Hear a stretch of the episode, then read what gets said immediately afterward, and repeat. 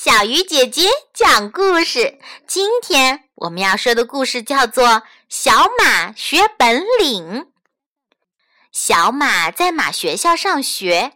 有一天，小马气呼呼地跑回家，跟妈妈说：“马学校不好，每天都只练习跑步，太累了，我要去别的学校。”于是，马妈妈把小马送到了猫学校。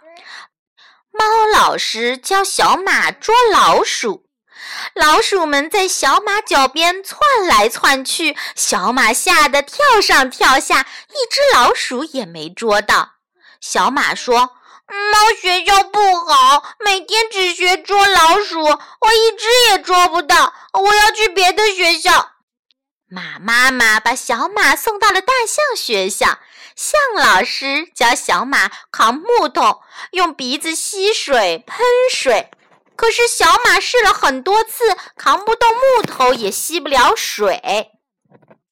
小马说：“大象学校不好，每天学扛木头，用鼻子吸水，我扛不动木头，也吸不起水。”马妈妈又把小马送到了鸡学校，大公鸡老师教小马打鸣，可是小马使劲儿扯着嗓子叫，叫出来的声音却总是不对。